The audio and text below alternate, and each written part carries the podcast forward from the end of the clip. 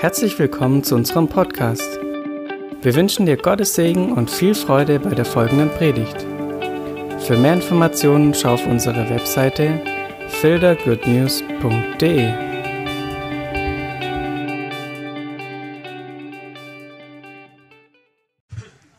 Also Mittwoch am späten Abend hat mich der Simon äh, gefragt, ob ich Lust habe zu predigen. Und heute ist Sonntag. Und als normaler Mensch bist du ja im Berufsleben und denkst, wie machst du denn sowas? Ne? Natürlich, äh, man hat halt viel auf dem Herzen. Sachen über die Gemeinde, wie Gemeinde der Zukunft aussehen könnte und bla bla bla, alles Mögliche. Und dann habe ich gedacht, was ist denn wichtig? Was ist wichtig für die Gemeinde, für diesen Sonntag, für diesen 23.02.2020? Da habe ich so gebetet und denke, Gott, was ist es? Und dann kommt was, ja, was soll ich dazu sagen? Das Thema ist Jesus und seine Braut, eine Liebesgeschichte. Ja, oh, vielen Dank. Oh, sehr gut.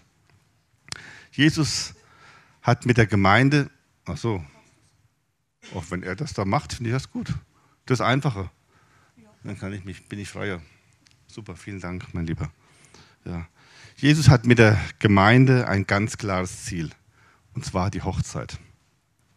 Und dieses Ziel verfolgt er vehement mit einer unendlichen, ungeheuren Liebe. Das ist enorm, das ist unfassbar. Ja. Auch wir, die wir hier sitzen, können in gewisser Weise dazu beitragen, dass es auch zu dieser Hochzeit kommt. Es gibt ja manche, die hauen ja ab, ne? Die haben Hochzeiten, dann denken sie, liebe Zeit, was kommt da auf mich zu? Nichts wie weg, ne? Ja deshalb können wir in gewisser Weise auch was dazu beitragen. Und vielleicht könnte das Ergebnis nach dem Predigt für den einen oder anderen etwas überraschend sein. Vielleicht. Vielleicht, ja. Äh, das, bitte das Bild Nummer zwei.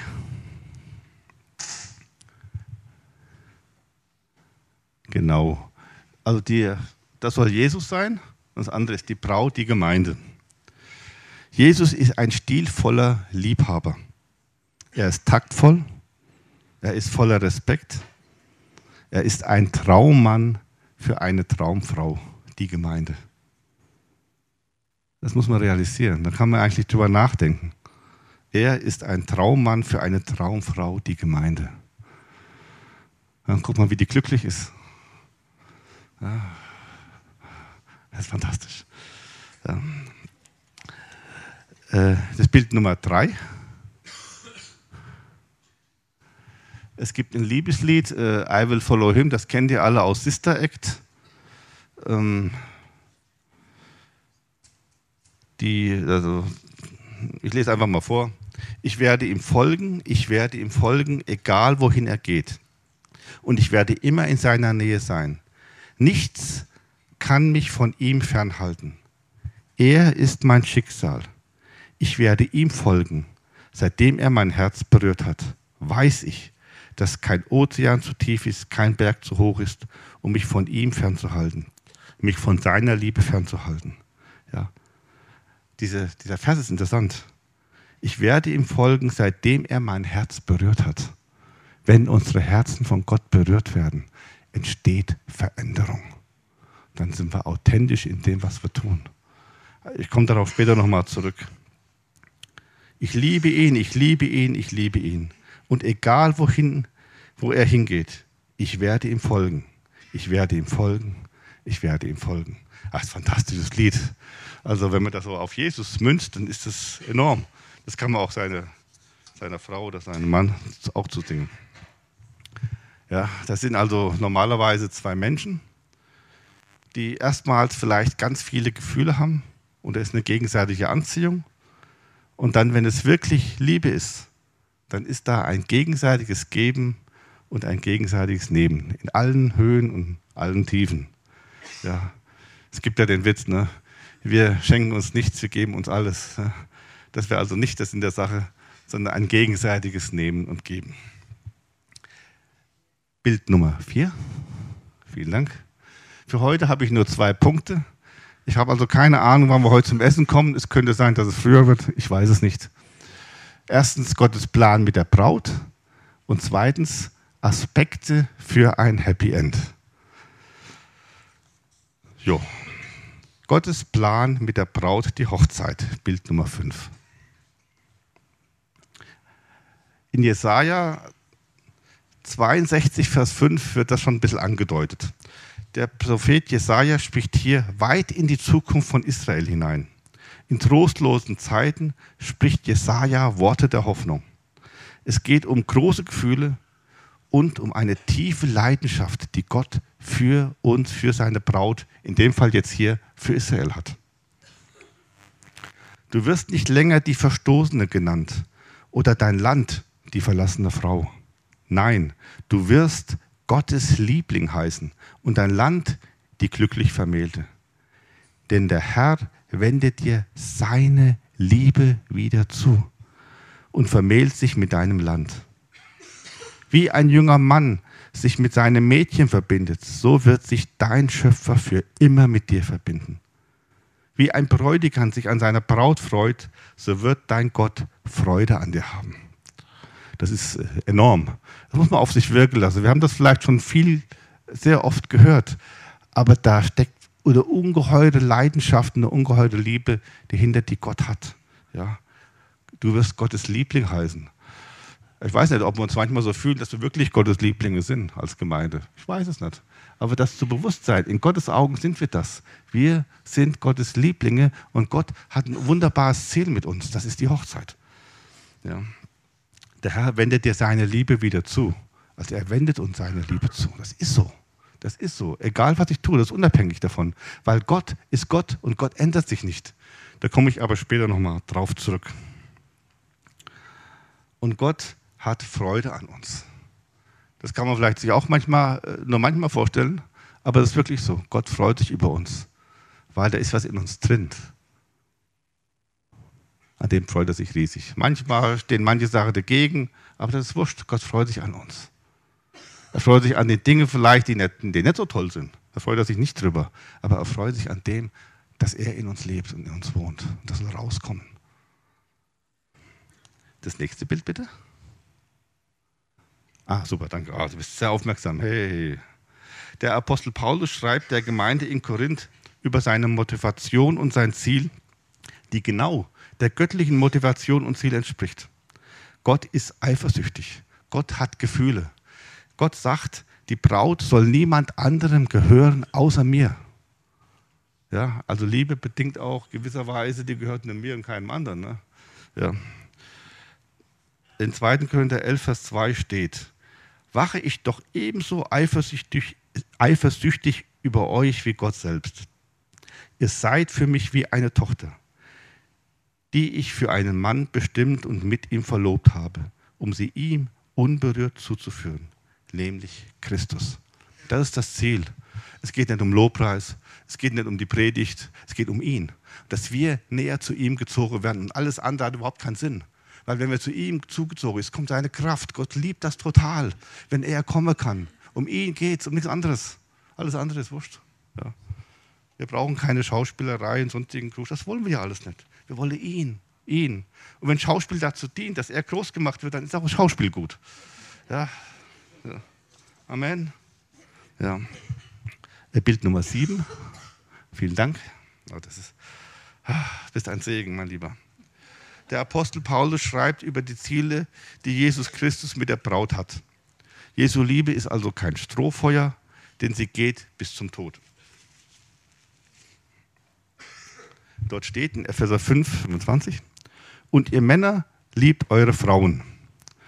Ähm, ich unterbreche mal ganz kurz. Das ist wie ein kleines Eheseminar.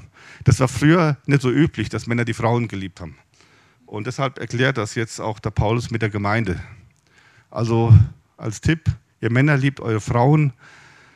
Das könnte eine Frage sein, was kann ich meiner Frau täglich Gutes tun? Ich weiß, bei Frauen ist das nicht ganz so einfach, weil das immer wieder mal wechselt. Mal freut sie sich über das, dann denkst du, oh, jetzt habe ich es, jetzt weiß ich, über was es sich freut. Und dann am anderen Tag kommst du und denkst, ah, kann da was anderes sein. Denkst,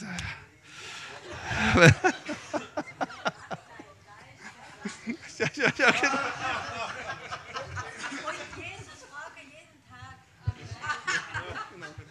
Ja, also man merkt schon, es ist eine totale Überforderung, weil es geht noch weiter.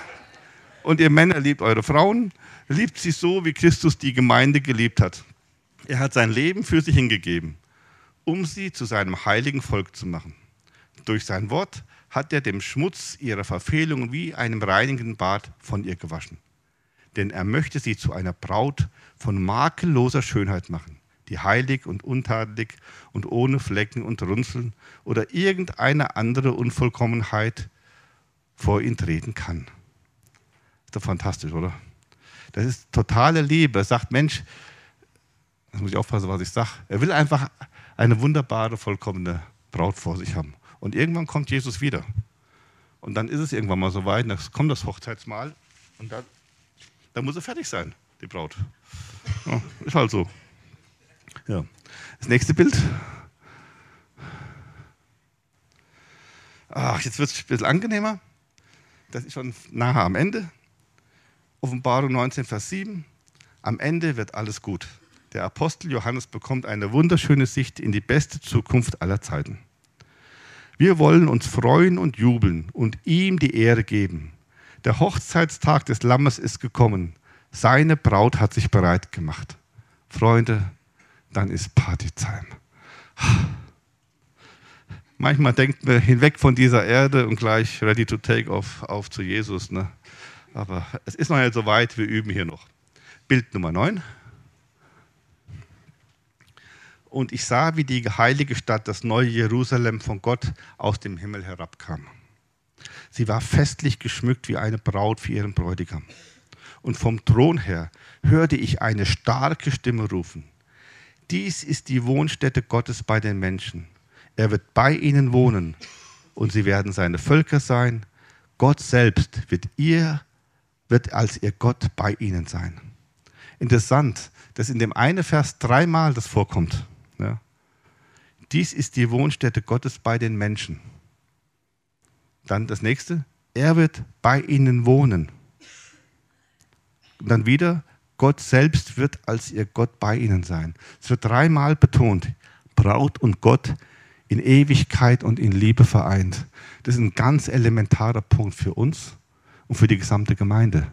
Wenn, wenn das gegeben ist, dann kann man vieles andere verschmerzen. Aber wenn, wenn, wenn dieser Punkt gegeben ist, dann sind wir auf der richtigen Spur. Dann laufen wir nicht irgendwo daneben, sondern dann wird sich vieles klären, was vielleicht nicht so toll ist. Aber wenn wir ganz nah an ihm sind, in Ewigkeit verbunden mit einem, wenn wir das hier auf der Erde einüben, wie auch immer das jeder kann, dann, dann gehen wir einen guten Weg. Und zwar jeder Einzelne und die gesamte Gemeinde. Es ist für uns alle ja offensichtlich, dass wir noch nicht am Ende angekommen sind. Deshalb haben wir mit vielen anderen Gemeinden auf der Welt noch Zeit, an der Beziehung zu unserem Bräutigam Jesus zu üben und zu feilen. Und damit kommen wir zum nächsten Punkt. Aspekte für ein Happy End. Also es fängt ganz von vorne an. Wir gehen auch ganz weit zurück. 1. Mose 1, Vers 1.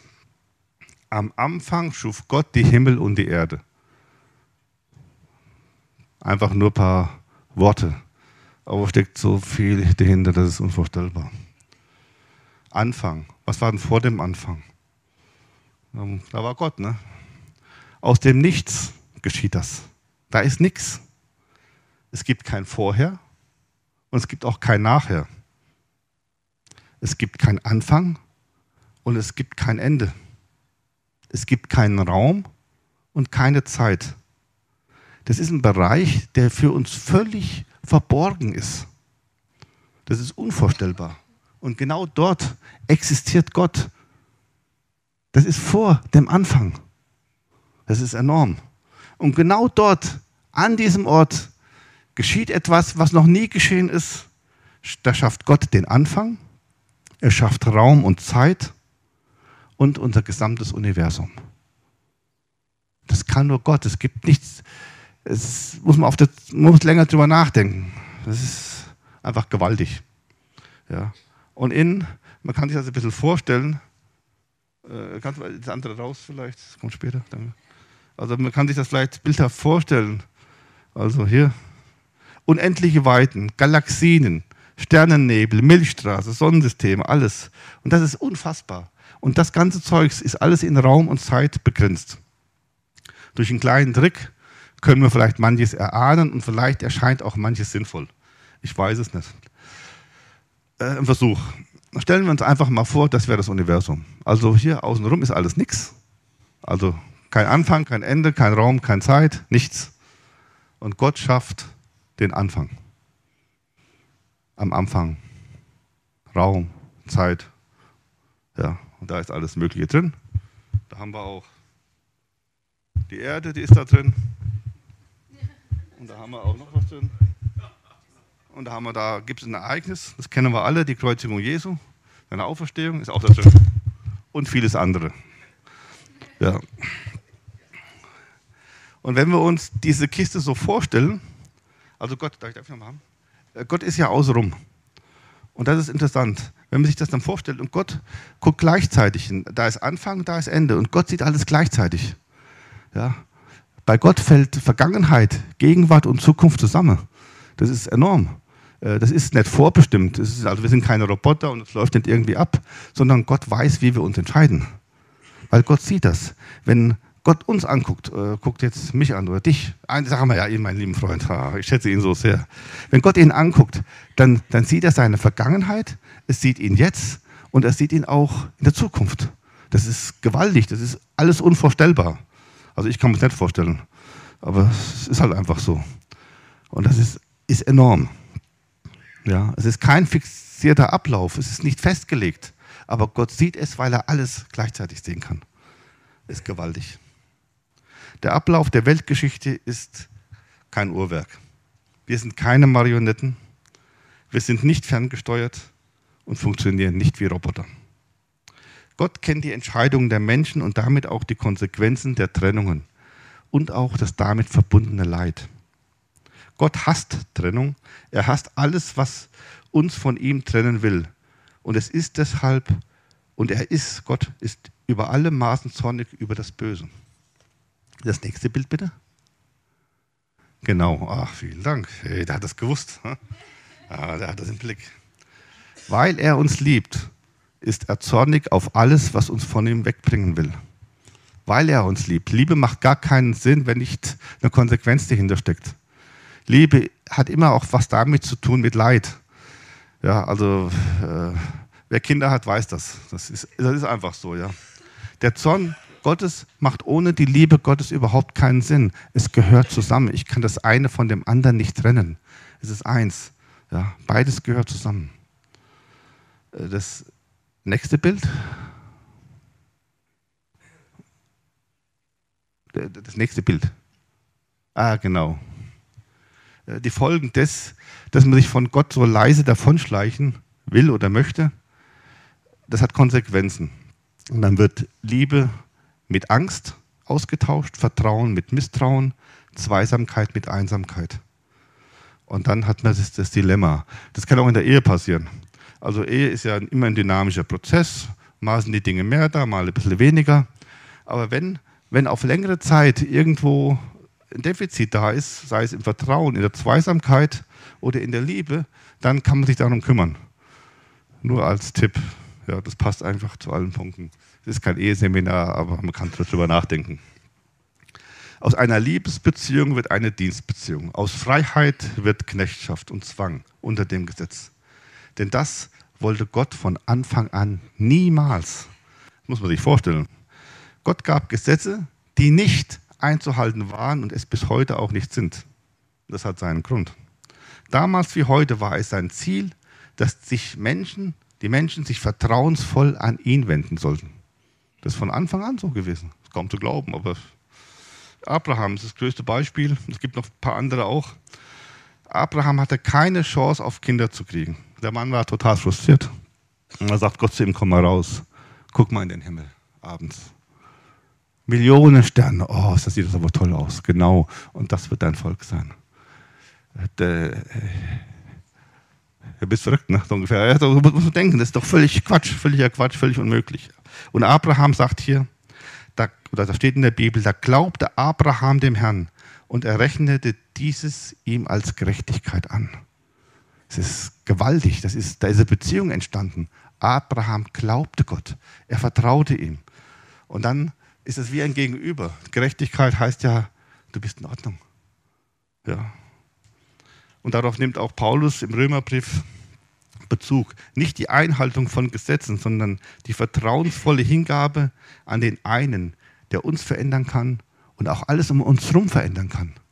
Das ist ah, der Kick. Kommen aber noch darauf zurück, wie das weitergeht. Das ist spannend.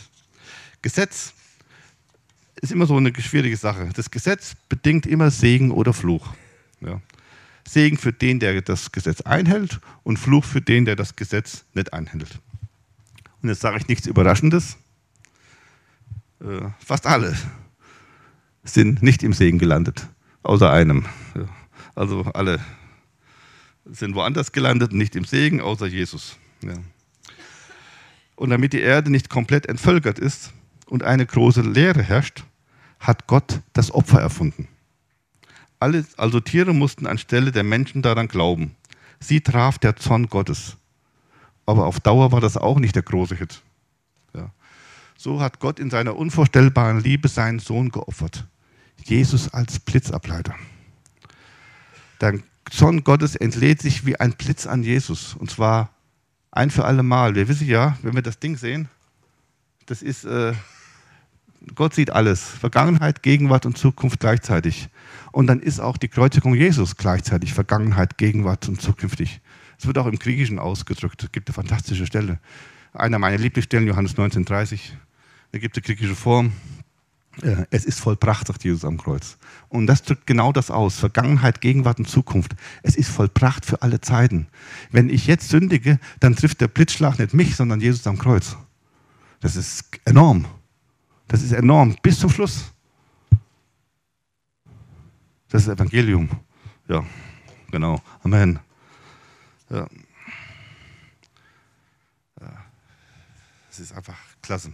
Das Gesetz zeigt uns unser Unvermögen. Wenn wir das erkennen, dass wir es einfach nicht einhalten können, dann können wir vor diesem Kreuz vor Jesus kapitulieren.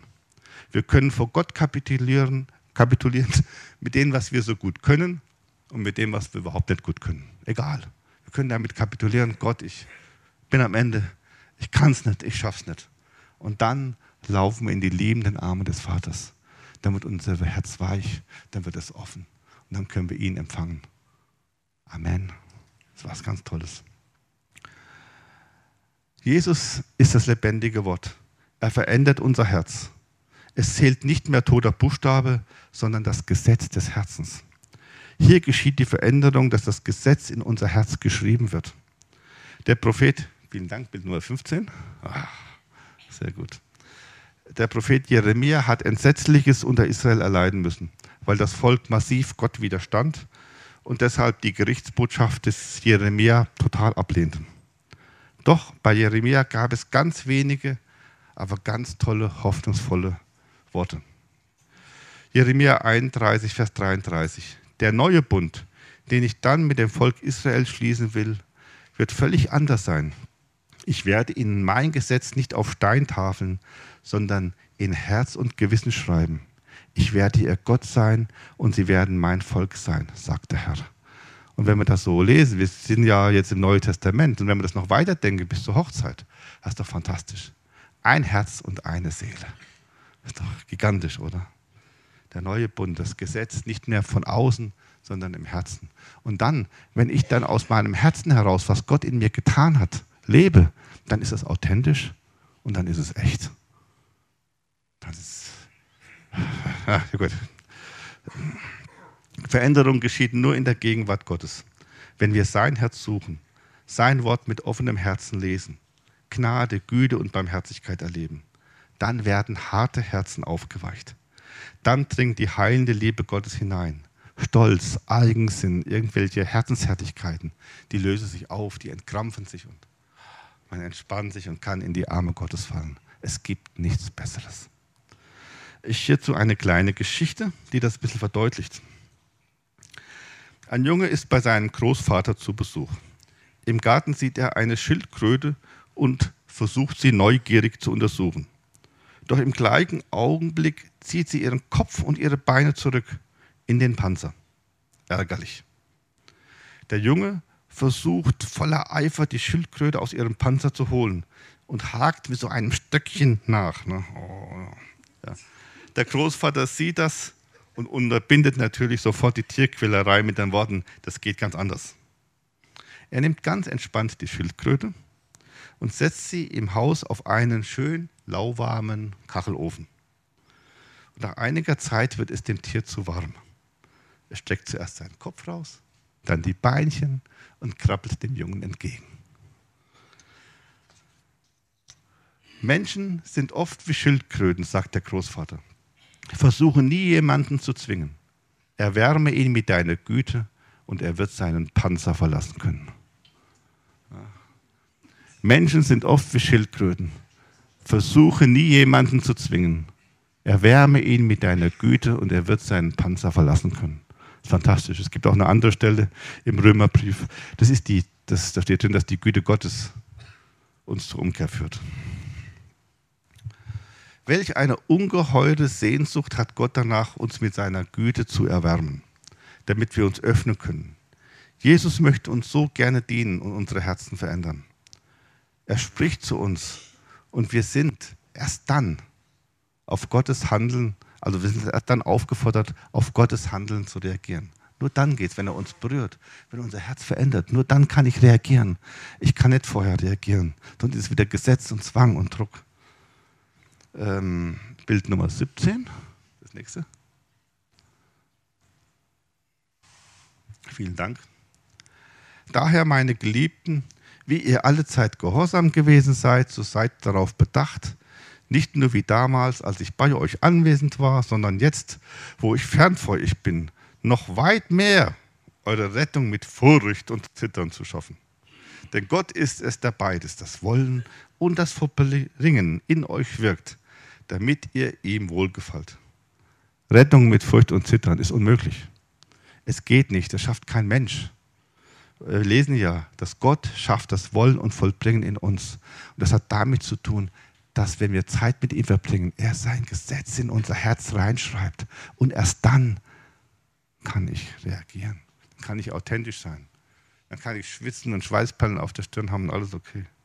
Alles ist gut in seiner Gegenwart. Und das ist ein ganz, ganz wichtiger Aspekt. Ähm, das nächste Bild. In der Bergpredigt sagt Jesus was total Spannendes. Matthäus 7, 21 bis 23. Nicht alle, die zu mir sagen, Herr, Herr, werden in Gottes neue Welt kommen, sondern nur die, die auch tun, was mein Vater im Himmel will. Am Tag des Gerichts werden viele zu mir sagen, Herr, Herr, in deinem Namen haben wir prophetische Weisungen verkündigt. In deinem Namen haben wir böse Geister ausgetrieben und viele Wunder getan. Vielleicht noch alles Mögliche, vielleicht auch gepredigt oder sonst was, so Lobpreis gemacht. Ist wurscht, alles, was wir halt so machen können im frommen Kreis. Ja. Und trotzdem werde ich das Urteil sprechen. Ich habe euch nie gekannt. Ihr habt versäumt, nach Gottes Willen zu leben. Geht mir aus den Augen. Das kann man erst gar nicht verstehen. Aber es wird deutlich, wenn er sein Gesetz in unser Herz schreibt, dann weiß ich auch, was Gott will. Ich kann es vorhin will, sonst ist es toter Buchstabe. Sonst lese ich in der Bibel nach, ach, was soll ich machen, das, das, das. Und dann denken wir, oh, Mist aber auch, wie schaffe ich denn das? Ja, das geht nicht. Sondern er schreibt sein Gesetz in unser Herz. Und da brauchen wir Zeit dazu. Das ist total was Intimes. Und die Hochzeit von Jesus und der Gemeinde ist auch was total Intimes. Da können wir üben. Also wir haben jeden Tag Möglichkeiten zu üben. Ja. Gottes Wille tun ist mehr als irgendwas tun, was in der Bibel steht. Das Wort Gottes möchte uns durchdringen, tiefer und tiefer in unser Herz. Das Wort ist wie eine Saat, ja, die dann in unserem Herzen aufgeht und wunderbare Blumen hervorbringt. Aber die kann ich nicht erzwingen, die Saat, sondern ich, die sehe ich rein, es wird gegossen und bla bla bla und dann wächst da irgendwas. Erst in der Gegenwart Gottes wird sein Gesetz in unser Herz geschrieben. Dort wird auch der unmittelbare Wille Gottes offenbar. Und dort werde ich vom Geist Gottes befähigt zu wollen und zu tun. mir ist klar, dass wir da auch nicht vollkommen sind. Das funktioniert halt nicht. Und das ist völlig in Ordnung, denn wir leben aus Gnade. Wir fallen hin, stehen wieder auf. Wir fallen wieder hin und stehen wieder auf. Und wie geht es weiter? Wir fallen wieder hin und stehen wieder auf, genau. Und zwar mit Jesus. Und das ist der entscheidende Punkt. Wenn er bei uns ist, ist alles wurscht. Wenn Jesus bei uns ist, ist alles gut. Da geht es nicht um Hinfallen und Aufstehen. Entscheidend ist, dass er bei uns ist. Amen. In der Begegnung mit Gott berühren wir die Ewigkeit. In der Ewigkeit sind Vergangenheit und Gegenwart und Zukunft eins. Ein Beispiel. Was Praktisches noch? Das kann raus. Also stellen wir uns mal vor, das ist wieder das Universum und Gott guckt so rein und dann fangen wir an zu beten. Und in der Offenbarung steht, dass unsere Gebete aufsteigen wie Rauch zum Himmel. Ne? So, dann steigt das auf aus dem Universum, aus dem dreieckigen Raum, raus in die Ewigkeit zu Gott. So, und dann wird Gott aktiv. Das sehen wir also, das sind Gebete, ach, das sind böse Buben, die streiten sich. Und dann gibt es Krieg, Mord und Totschlag und so weiter. Und dann, also, oh, dann nimmt, bewegt Gott sich und nimmt, greift rein. Du böser Bube kommst dahin und du böser Bube kommst in die andere Ecke. So, und dann wird Ordnung geschaffen. Ja. So müssen wir uns das vorstellen. Eine betende Gemeinde verändert die Welt. Das ist wirklich so. Das ist kein Witz, das ist ein Faktum. Die betende Gemeinde mag zwar äußerlich klein oder schwach erscheinen, jedoch im ewigen Bereich sind die strahlende Kronleuchter, weil Gott, der Allmächtige, aktiv wird. Das muss man nur glauben. Das fällt manchmal ein bisschen schwer, ich weiß. Aber deswegen predigen wir ja auch. Ja. Eine Braut ohne Flecken und Runzeln ist eine Gemeinde, die sich in die Arme Jesu Christi wirft. Die Braut lebt in dieser tiefen Gemeinschaft und bleibt in Veränderung zu einer wunderbaren Braut bis zur Hochzeit. Ja. Eine Braut, die ohne Flecken und Runzel sein wird, ist eine Gemeinde, die sich in die Arme Jesu Christi wirft. Die Braut lebt in dieser tiefen Gemeinschaft und bleibt in Veränderung. Also nicht statisch, sondern bleibt in Veränderung zu einer wunderbaren Braut bis zur Hochzeit. Und das wünsche ich uns allen. Und können wir das Lied noch singen? Das ist als Antwort. Vielen, vielen Dank. Ich danke euch.